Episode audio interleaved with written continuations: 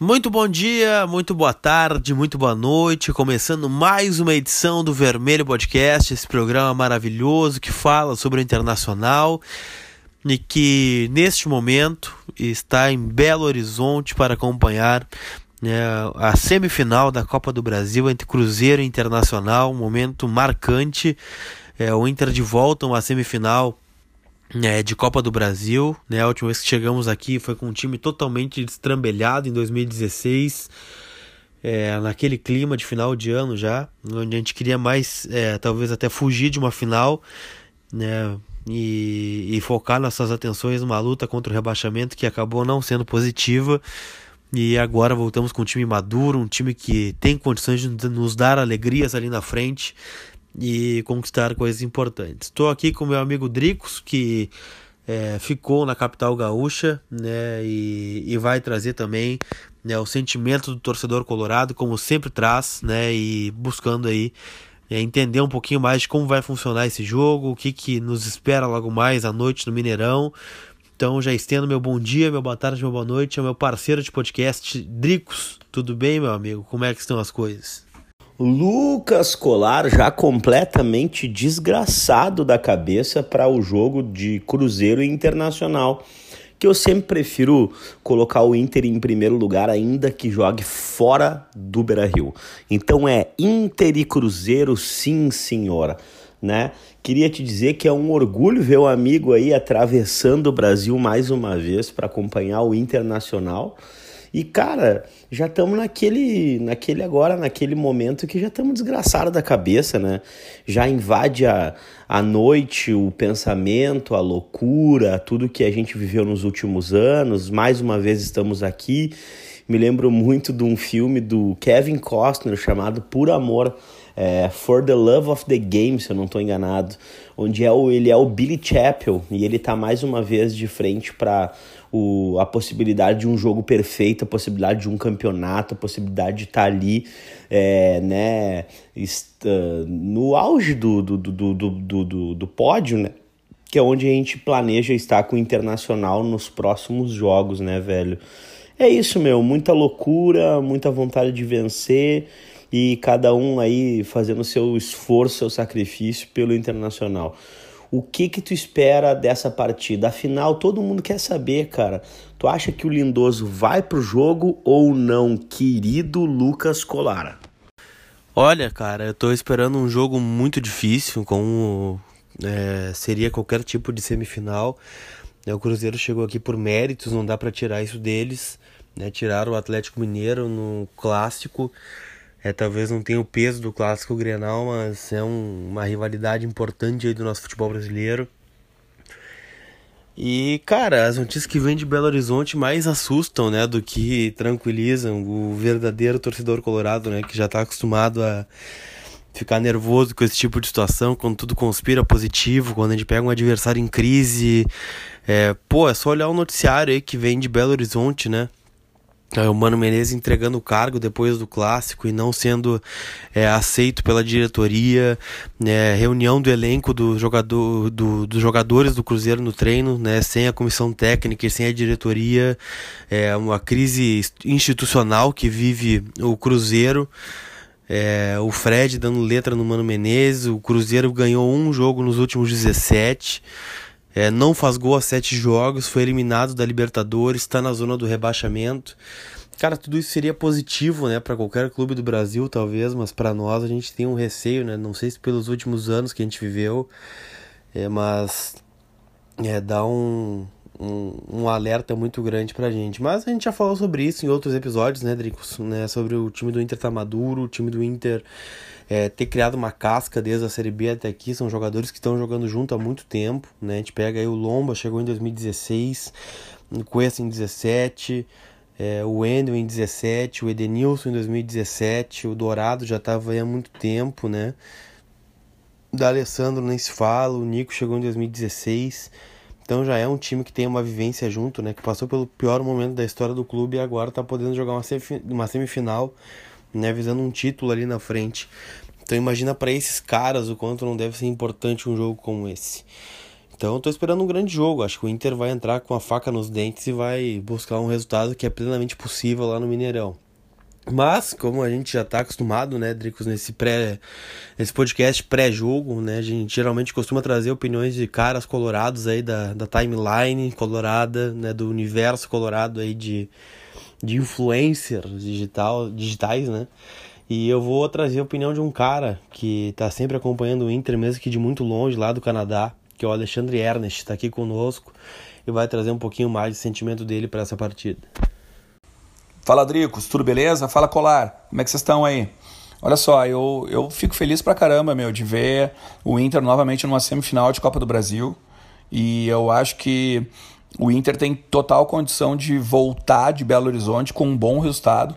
E vou te dizer porque simplesmente porque eu acho que o Inter adquiriu uma maturidade uh, que há muito tempo não se via em jogos de mata-mata é, uh, na, na história recente, né? Óbvio.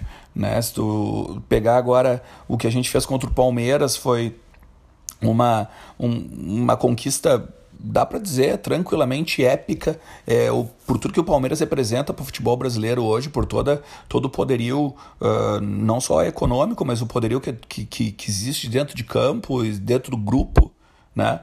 E eu acho que também dá para pegar e, e, e, embasar a minha tese também na questão do Nacional na Copa Libertadores, né? Que o Inter também foi superior, hum, ao meu ver, nos dois jogos, tanto no Uruguai quanto uh, no Beira Rio, né? Então, eu, não, eu, eu, eu vou te dizer que eu não vou me ater à questão de quem vai jogar no lugar lindoso. Eu prefiro me ater na questão essa da maturidade e nessa questão da estratégia que o time do Odair vem, pro meu gosto, pelo menos, muito bem nessas competições de mata-mata. E assim, eu tenho um, um, uma pontinha, uma pontinha de, de esperança de que o Lindoso vai jogar assim. Né? Eu não tenho, não é informação, mas é bate-papos, assim, sabe? Por cima com algumas pessoas que andam ali dentro do vestiário. Mas que essa maturidade que eu tenha comentado aí também seja mostrada agora, né, contra o Cruzeiro e que a gente consiga chegar numa final da Copa do Brasil, né? Que seria um, um feito enorme para sim uh, o time que voltou da segunda divisão há dois anos, né? A gente jogando a segunda divisão há dois anos. Eu acho que tem que destacar sim, porque o clube se reergueu, o clube conseguiu sair da, da, da lama e ganhar o seu respeito de novo no cenário nacional. Um forte abraço para todo mundo aí e vamos Inter! Tá aí então o nosso querido Alexandre Ernest que faz esse panorama, né? Traça esse, essa trajetória, essa linha temporal tão importante é, dentro da história do internacional, história recente, né?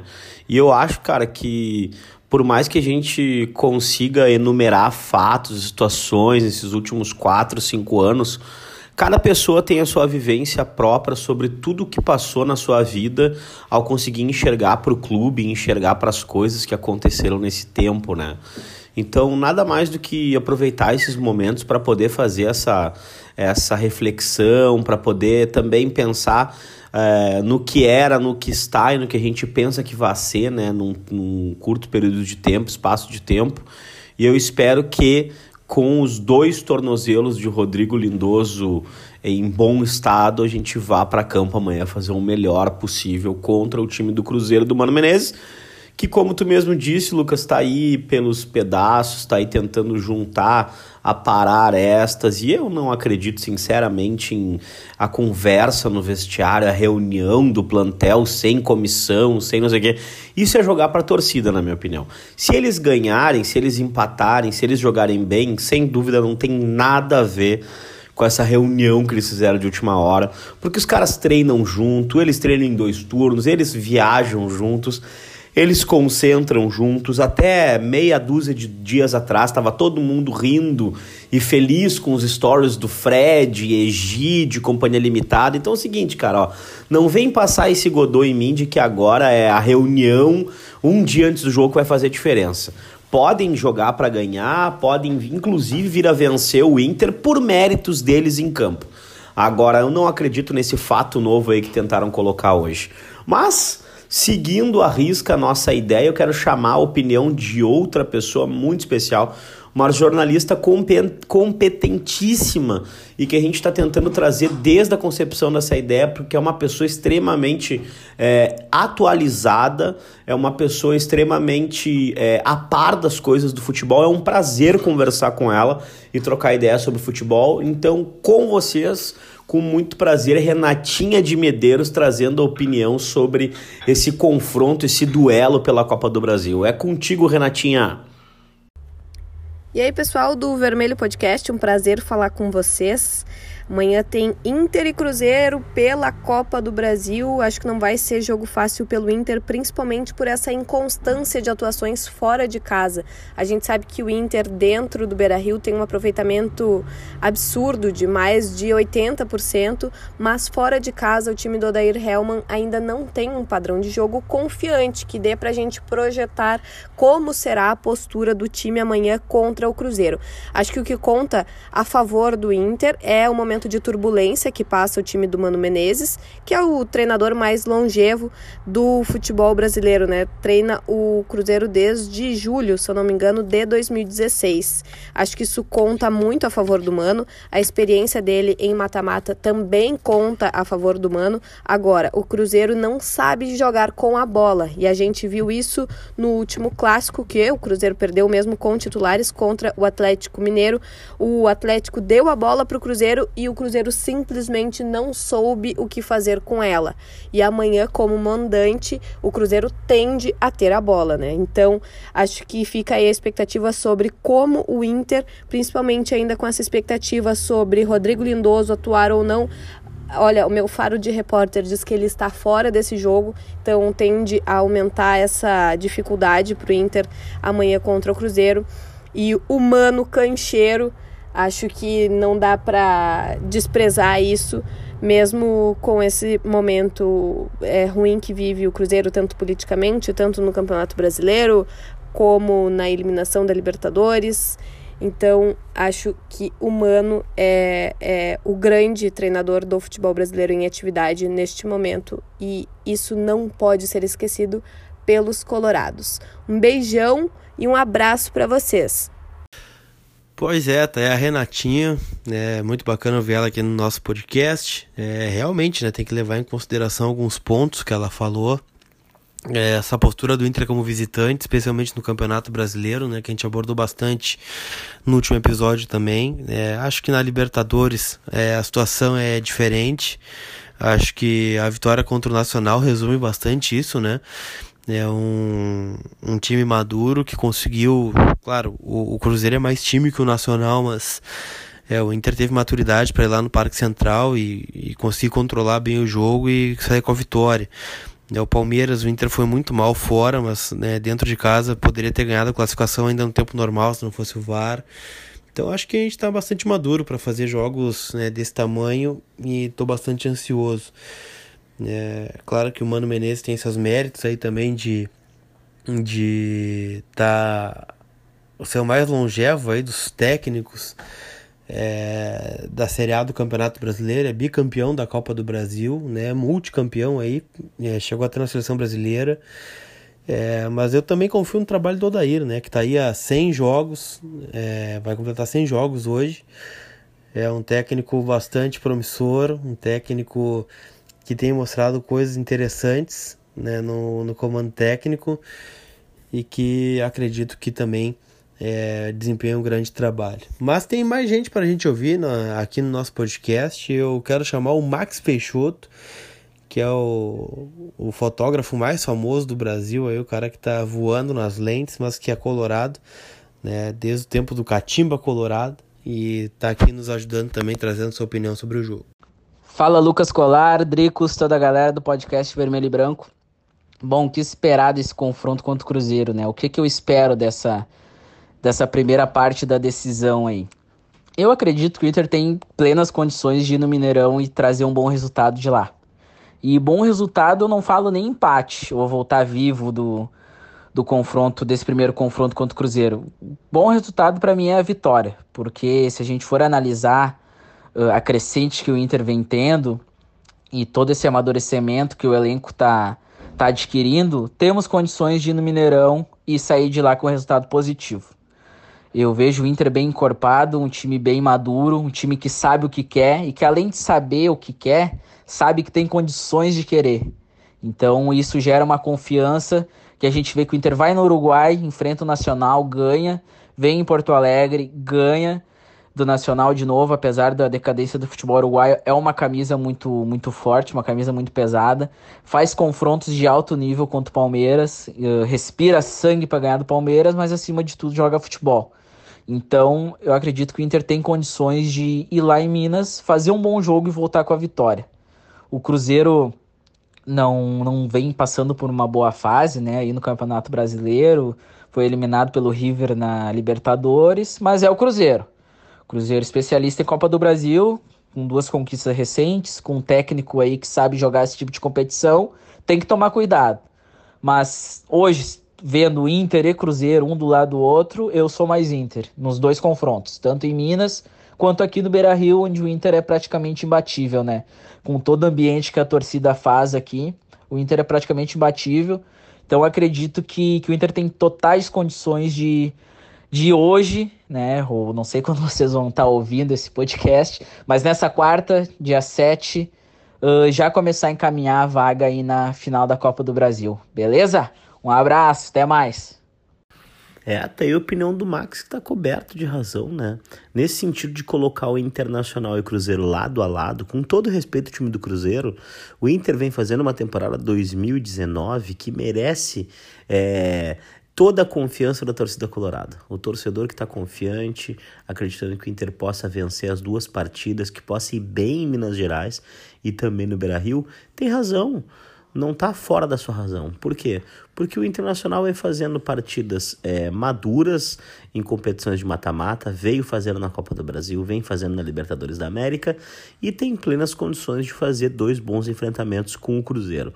Mas trazendo agora alguém de longe para opinar sobre o que pensa nessa partida entre Inter e Cruzeiro, Cruzeiro e Inter no Estádio Mineirão. Ele, o nosso português, que agora está muito mais lá do que aqui, Nando Rocha, ora pois.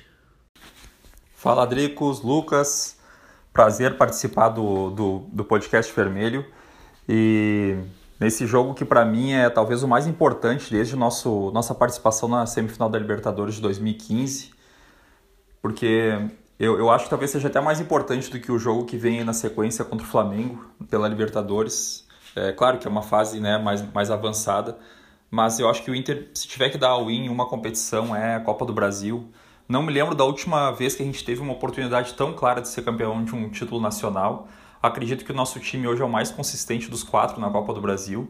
E em relação à Libertadores tem uma diferença aí, porque é, o Flamengo acha um time tecnicamente muito bom e se equivale ao Inter. Né? A gente ganha em coletivo, eles ganham em individualidade, mas se equivalem, tem 50% de chance para cada um. Mas depois tem novamente Palmeiras, possivelmente, né? ou, até o Grêmio, um clássico que a gente nunca sabe o que vai acontecer, embora o Inter tenha a vantagem de cinco mata-mata contra o Grêmio em competições nacionais e sul-americanas, o Inter passou em todas. E depois talvez Boca ou River na final, né? Então é mais difícil a Libertadores, não quer dizer que, que a gente não tenha condições de ganhar, acho que tem, entra em condições de igualdade com os outros.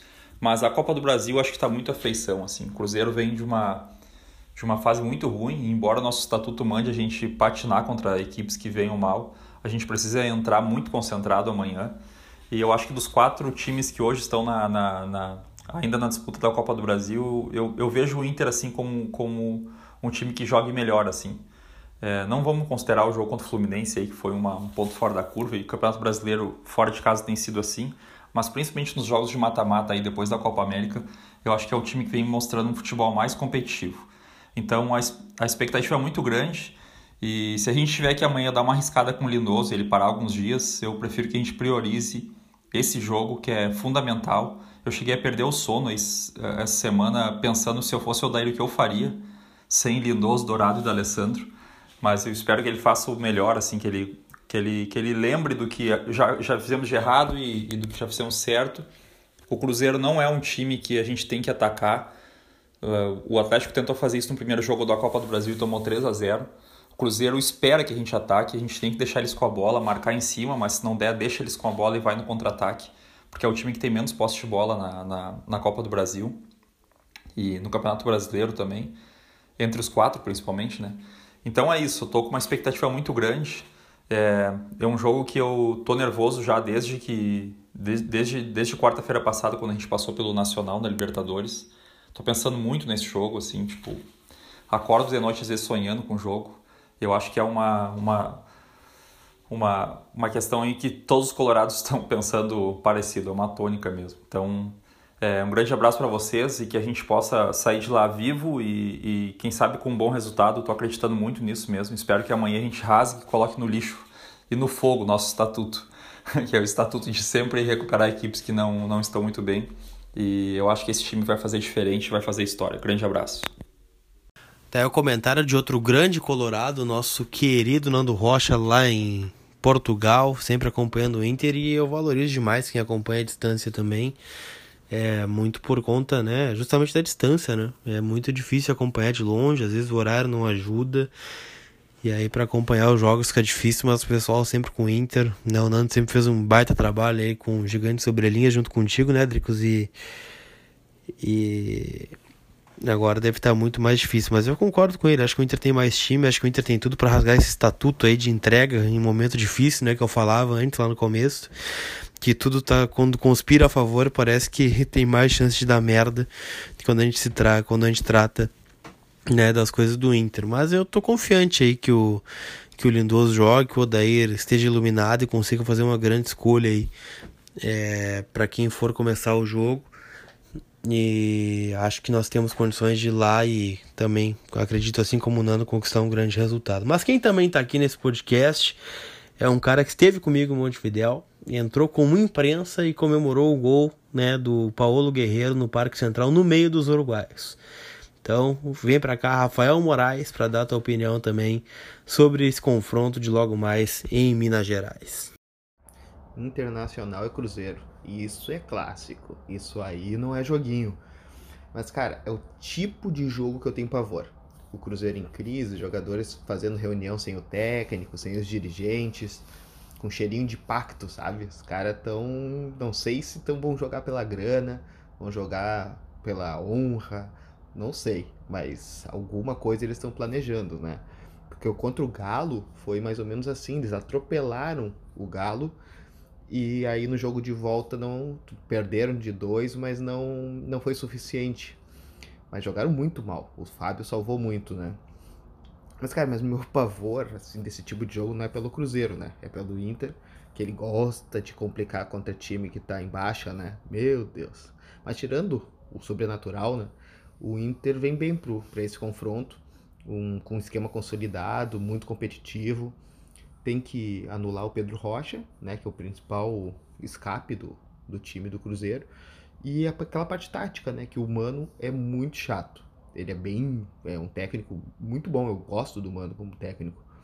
Mas, cara, jogando com 11, né? Com o Nico voltando a jogar mesmo, com vontade, com intensidade, eu acho que a gente consegue até beliscar uma vitória amanhã.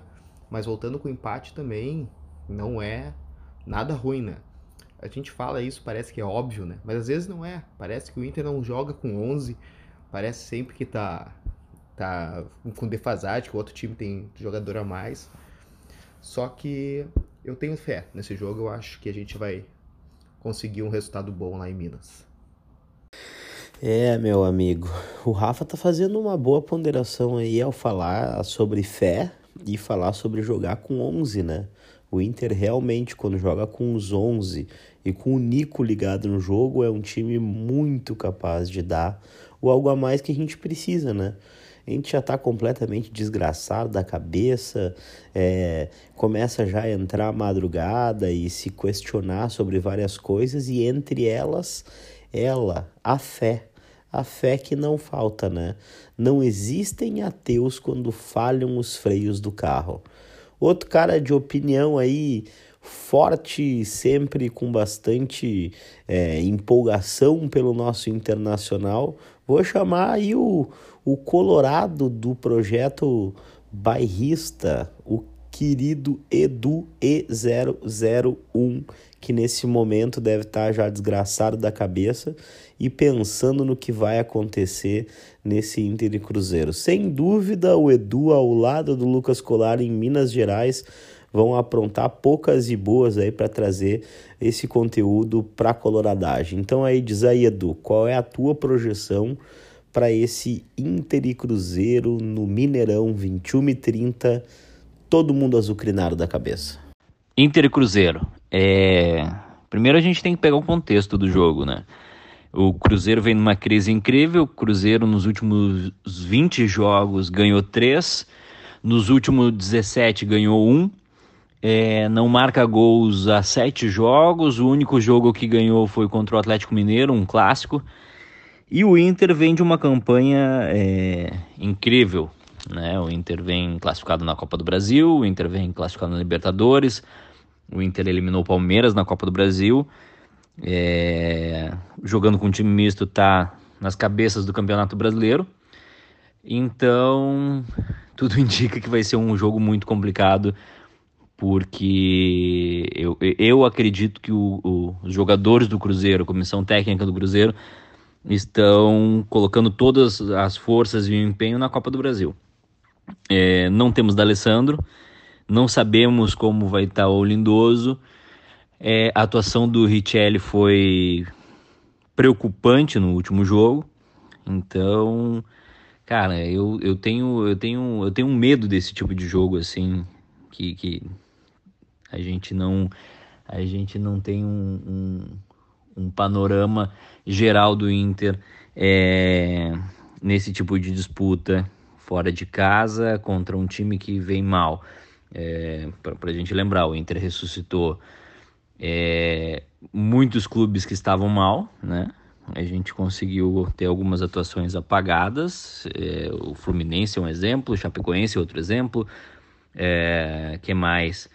Acho que o Vasco é outro exemplo. Então, assim, eu tenho, eu levo uma pontinha de medo, mas uma ponta de esperança também que é o seguinte: se o Inter empatar ou, ou é, perder por 1 a 0 em Minas Gerais, já é um excelente resultado porque a gente sabe da força do Beira Rio, a gente sabe da força do Inter dentro de casa.